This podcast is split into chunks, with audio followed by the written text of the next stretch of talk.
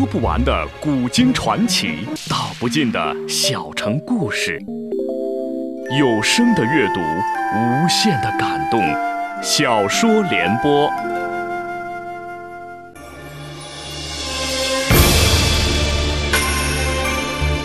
宋仁宗很会做皇帝，中国古代的三大发明出在他执政时期。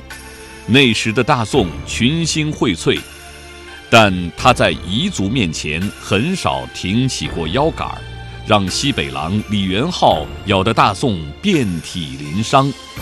请听由秦俊撰写的《大宋天子》系列小说《宋仁宗》，由时代播讲。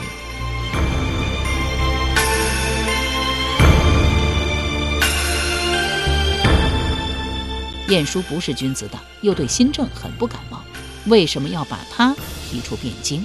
他虽然不是君子党，但他和君子党几个头面人物有着极密的关系。他不只是范仲淹和欧阳修的恩人，他还是富弼的老丈人。有了这些关系，就等于把君子党这张香膏药贴在了他的脊背之上，不是想接就接得掉的。可他硬要接。当欧阳修遭贬的时候，知谏院的孙府蔡襄找到他，想上书朝廷联名挽留欧阳修，被他一口拒绝，还说欧阳修遭贬咎由自取。他这一说，引得谏官们火冒三丈，坚决要把他赶下台。为了赶他下台，谏官们到处搜集他的罪状，主要的有两条：第一条，他曾借用兵丁修私宅；第二条，仁宗生母李宸妃。薨的时候，他受命为李宸妃写神道碑，他一挥而就，文曰：“五月峥嵘，昆山出玉；四闽浩渺，丽水生金。金者女也。”他只写李宸妃育有一女，闭口不提仁宗。第一条，议事兵丁之事，虽然有之，并不违法，何也？他是按照条例借用的。第二条，纯属陈年旧账。仁宗虽是李宸妃所生，但真宗和刘娥一直对外宣称仁宗是刘娥所生。而李宸妃薨时，刘娥正在垂帘听政，誓烟熏天。他若如实的写，还有命吗？对于谏官们的弹劾，仁宗不知可否。您不知可否？我们继续上书，请求朝廷务必要严惩晏殊。谏官们的上书可以不理，小人们的上书不能不理。在这些小人们之中，打头阵的便是夏竦。夏竦明明知道晏殊和君子党不是坐在一条船，为什么还要凑这个热闹，非要把晏殊轰下台？甚而还想把晏殊发配岭南。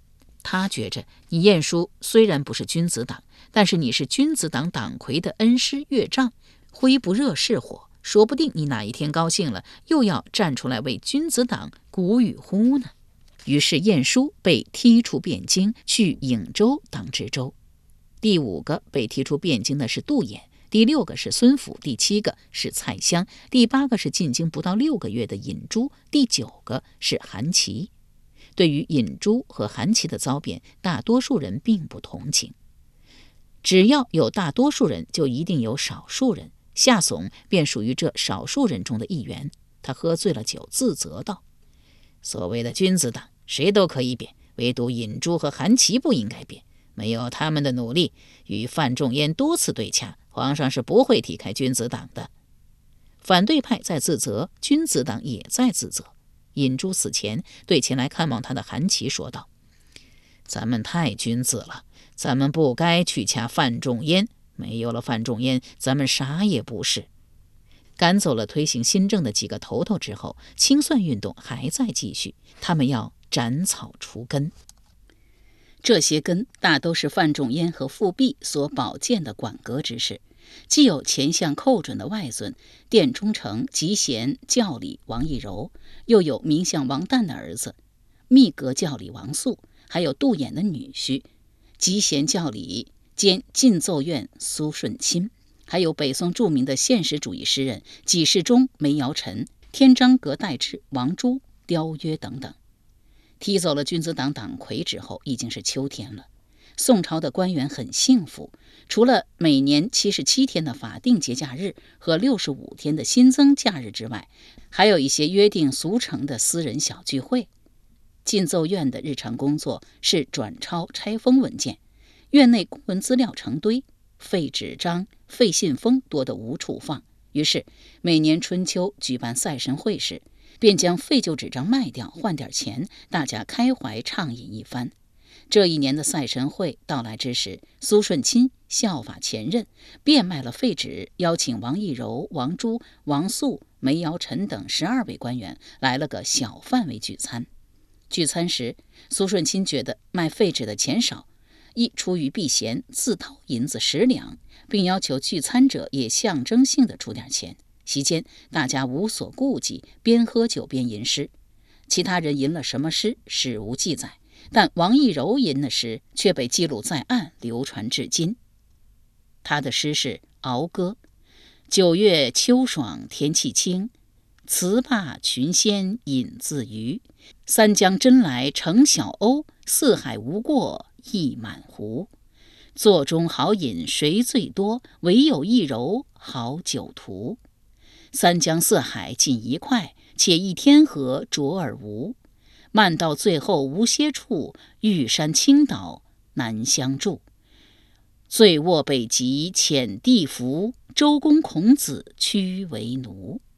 从这首诗来看，王懿柔真够傲的，不，不是傲，是狂。你看，醉卧北极遣地服，周公孔子屈为奴。皇帝算什么玩意儿？只配给我提鞋。孔老二，快从帝国高庙下神龛给我当小书童吧。仅仅作诗，大家觉得不够快活，便招来了两名歌妓来助兴。当时文人聚会是一件很风雅的事，即便是不读书的人也想凑个热闹。时任太子中书舍人的李定听说苏舜钦搞聚餐，也想出钱参加。因苏舜钦平时鄙薄他的为人，便回绝道：“月中既无征伐避敌，座上安有国社于彼？”意思是，我们下等官员喝酒，怎好劳您的屈尊？李定碰了钉子，当时不便发作，便设法打听聚餐的情况，添油加醋，把酒宴情形描绘得下流不堪，告了苏舜钦一状。御史中丞王拱辰正想着如何拔去君子党的这些虚虚根根，苦于没有理由，李定给他送了一个理由，如获至宝。第二天便上书仁宗，对苏舜钦一伙进行弹劾，说苏舜钦一伙用公款吃喝和招妓之为，不止有悖皇纪和国法，还伤风败俗，应当严惩。特别是那个王懿柔，目无天地，藐视圣贤，砍了他的头都不为过。仁宗看了王拱辰的和书，勃然大怒，降旨一道，将王懿柔、苏舜钦削职为民，其他赴宴者官降一级，贬出汴京。为了一顿饭，撂倒了十二个大官，为历朝历代所罕见。梅尧臣曾作诗一首，继续此事。克制，刻有十人制，共食一鼎珍。一刻不得食，复鼎伤重宾。诗中的“鼎”即李定的“定”字的谐音。李定因告密有功，官升一级。王拱辰一出手，便将君子党十二名成员打翻在地，引来一边叫好之声。夏总不甘落后，上书朝廷，主要内容有二：一是废除明处制、议侥幸和责长官；二是严禁朋党。明处制、议侥幸和责长官乃庆历新政的重要内容。庆历新政的内容有十：明处制位列第一，议侥幸位列第二。把位列第一、第二的内容废除了，不就等于否定了庆历新政了吗？可是仁宗居然同意了。这且不说，仁宗就朋党之事颁了一诏：治治之事不为朋党，现在一些人却辜负正望，相互吹捧，沽名钓誉，暗中受贿，却以见贤为名，安察地方的人又滋为刻薄，勾治罪端，管阁之事不识体要，抵斥前圣，放肆一言，以行怪为美。上述现象，中书门下御史台要查一查。这一查，正如王拱辰所言，一举往尽之意。此后，中国的成语典故又多了一个成语“一网打尽”。既然把推行庆历新政的人一网打尽，这新政还能进行下去吗？当然不能。于是，轰轰烈烈的庆历新政宣告结束。这一次改革虽然失败了，但他为二十五年后的王安石变法奠定了基础，探出了路子。改革既然失败了，就得重新选定两府班子：宰相陈执中、贾昌朝，枢密使文彦博，参知政事宋郊、王懿勇，枢密副使夏竦、庞吉、梁氏，御史中丞王拱辰，知谏院张方平。在这一新一届的两府班子中，贾昌朝、陈执中、文彦博、宋交、夏竦、庞吉、张方平，大家已经很熟悉了。不熟悉的人只有两个，一个叫王以勇，一个叫梁氏。王以勇，你道是谁？他是太祖赵匡胤的女婿，论辈分，仁宗得叫他姑爷。大宋自立国开始，便明确规定，皇亲国戚不止不能领兵，连有实权的州府以及以上的官都不能做。如今仁宗竟然违背祖制，让人费解。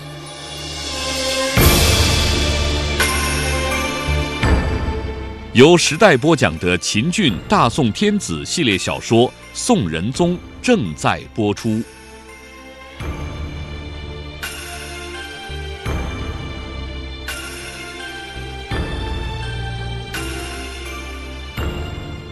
仁宗乃守成之人，一般来说，他不可能违背祖制。他之所以违背祖制，源于一个梦。梦中，太祖曰：“我想带你去看一个宝物。”仁宗毕恭毕敬道：“遵从太祖。”说毕，跟从太祖来到一个打麦场上。太祖指着碾麦的石滚问道：“这个东西干什么用？”仁宗拜而回道：“碾麦。”太祖道：“除此之外还有什么用？”仁宗摇头。太祖道：“他可是一个宝啊，你再仔细看一看。”仁宗又将石滚看了数遍，回道：“启奏太祖爷，孙儿眼拙。”没有看出这石滚还有别的什么用处，把它从中间锯开呢？赵匡胤问。若把它从中间锯开，连麦都碾不成了，乃废物一个。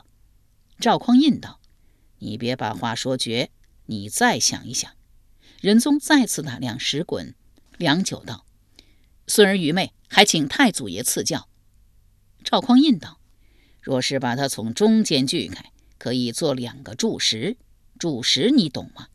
仁宗回道：“懂。柱石就是房柱子下面的垫石。”赵匡胤点了点头，继续说：“咱尽管义武崇文，但当外敌入侵之时，军队就是国家的柱石。”说到此，他朝王懿勇指了一指，说：“他就是柱石。”仁宗点了点头。不一会儿，雄鸡高啼。但仁宗记住了这个梦，也记住了太祖赵匡胤的话。故而，在这次两府班子调整中，破格将王以勇升为了参知政事。梁氏呢？梁氏也大有来头。他的父亲梁浩就是《三字经》中那个“若梁浩八十二，对大廷魁多士”。梁氏的文采虽然不如乃父，但他命好，还很聪明。老父死的时候，他才十六岁，居然知道把他老父的遗作整理出来，并附上自己的大作。呈给宋真宗，真宗看了后说了一句：“梁浩有子矣。”就因为真宗这一句话，梁氏得以进入秘书省，从楷书到令史，一干便是二十几年。仁宗亲政后，他通过走宦官的门子，得以出任延州知州。庆历新政夭折后，他跑回汴京，通过走张美人的门路，见到了仁宗，揭发范仲淹复辟欧阳修的罪行。仁宗正恨着范仲淹复辟和欧阳修，立刻把他调回汴京任枢密副使。就在大宋这一边，围绕改革和反改革掐得你死我活之时，西夏君臣也在对掐。李元昊自从和莫藏黑云拼上之后，很少再姓野利兴凤。野利兴凤独守空房，整日以泪洗面。好在他的儿子，也就是现任太子宁令哥，很孝顺。宁令哥不止长得像李元昊，性格也像李元昊，故而李元昊特别宠他。宁令哥刚刚到了弱冠的年龄，李元昊便为他选了一个漂亮的女人莫多氏。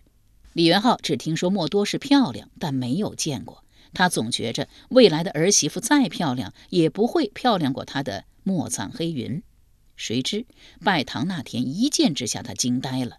膝下的新娘没有盖头遮脸，儿媳那张比貂蝉毫不逊色的脸蛋儿，在阳光的映照下，一进入他的眼帘，他的两只眼睛便直了，口水如溪。如此一个美人，若是让乳毛未退的宁令哥占有，岂不是暴殄天物？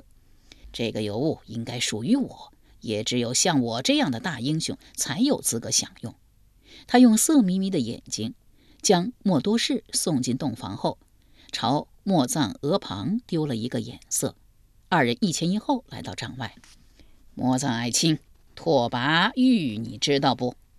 莫藏额旁回道：“知道。莫多姑娘长得和拓跋玉的二女儿拓跋珠玉一模一样。这个莫多姑娘，朕怀疑就是拓跋珠玉转世的。”莫藏额旁不知道李元昊说这话的用意，没有接枪。爱卿知不知道朕和拓跋珠玉的关系？莫藏额旁将头轻轻摇了摇。朕和拓跋珠玉青梅竹马，先王说俺俩是天生的一对，缔造的一双。拓跋珠玉十五岁时骑马摔死了，如今他既然转世，朕想和他重续前缘。莫藏额旁媚笑道。啊臣知道了，只需陛下说一说，您今夜下榻何处，臣就把莫多姑娘给您送去。李元昊略有不悦道：“朕今夜要做新郎，你说朕下榻何处？”莫藏额旁点头哈腰道：“啊，臣知道了，请陛下先去处理朝政，午时之前，臣去接您。”李元昊点了点头，起驾御书房。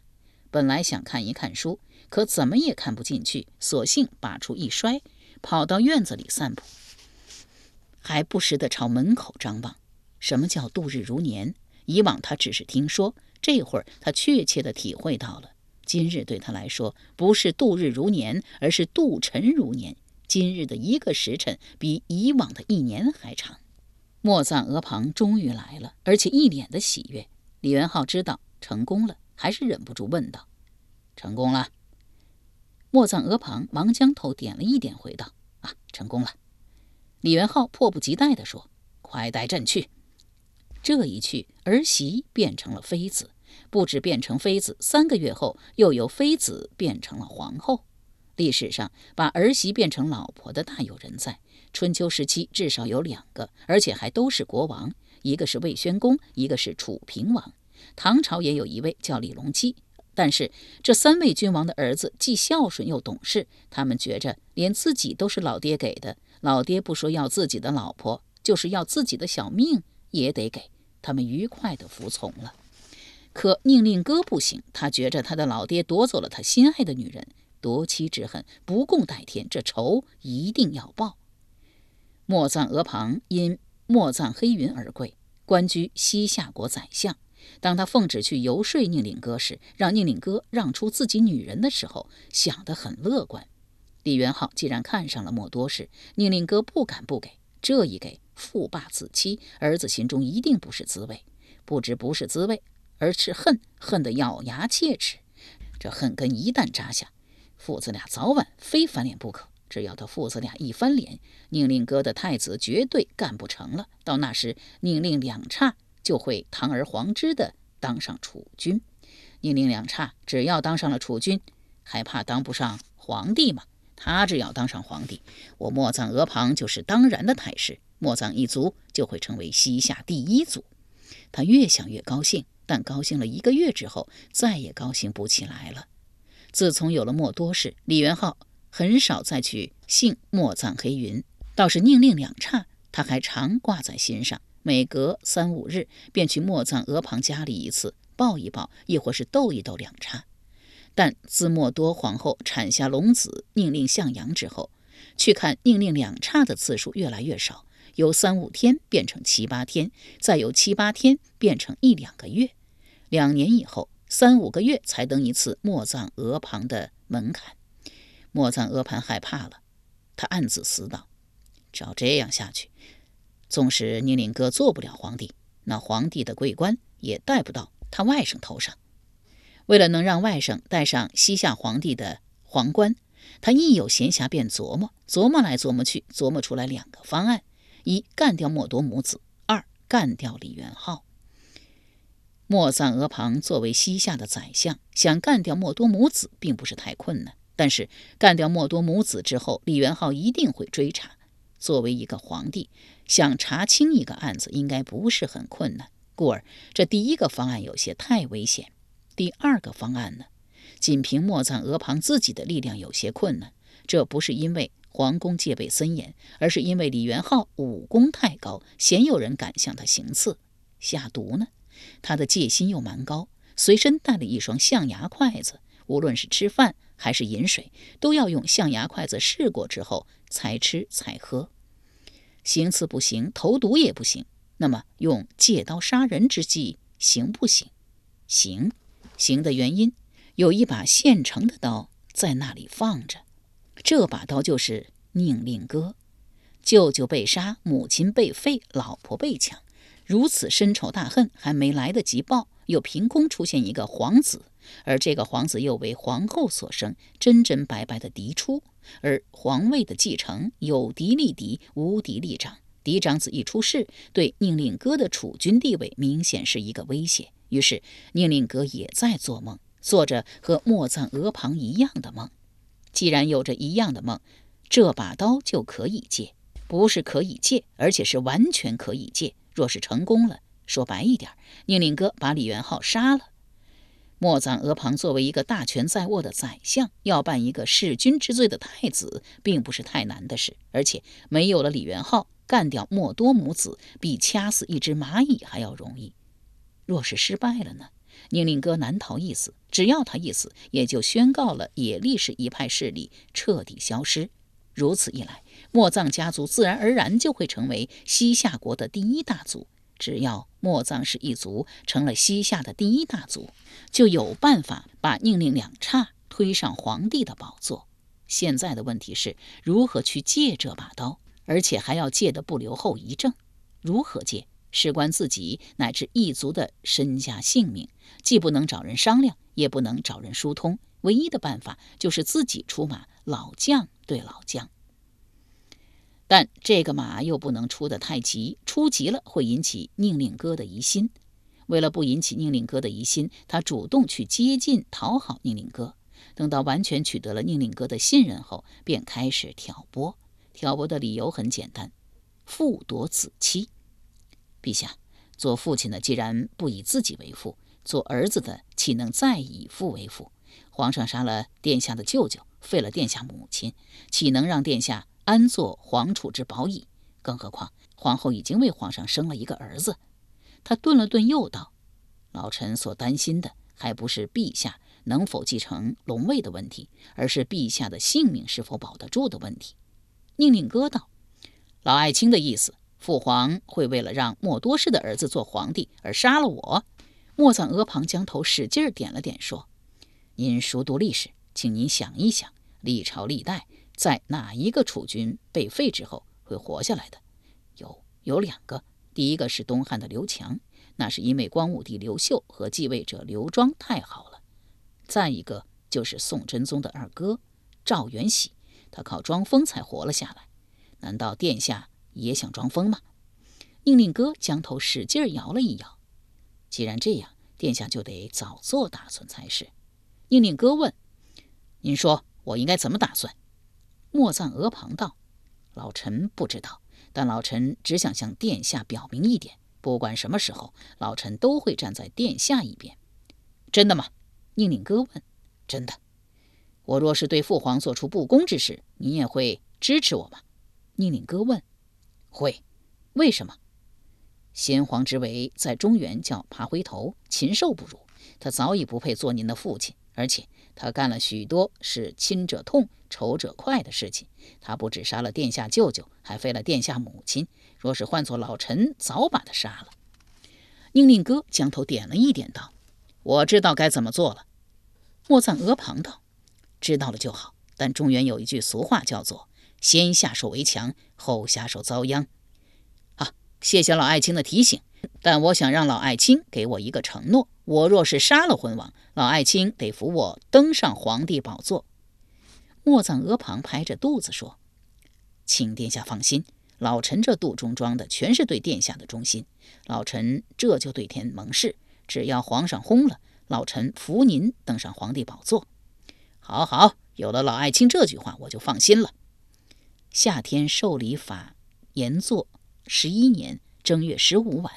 一个不到十六岁的孩子宁令哥，在莫赞额旁的煽动下，带着野利一族的幸存者野利玉辉等人，趁着李元昊上元节大宴群臣的机会，潜入李元昊寝宫。当醉眼朦胧的李元昊刚一踏入寝宫的门，他便拎着一把大刀冲了出来，照着李元昊砍去。李元昊慌忙躲闪，虽然躲开了，但鼻子却被削掉，血流如注。他捂着流血的鼻根，一边往寝宫狂奔，一边大叫捉贼。宁令哥到底还是一个孩子，见父皇一张大斜脸，又惊又怕，扔了大刀，跑出后宫，径直跑到莫藏额旁家中。由时代播讲的秦俊大宋天子系列小说《宋仁宗》，今天就播送到这里，请明天继续收听。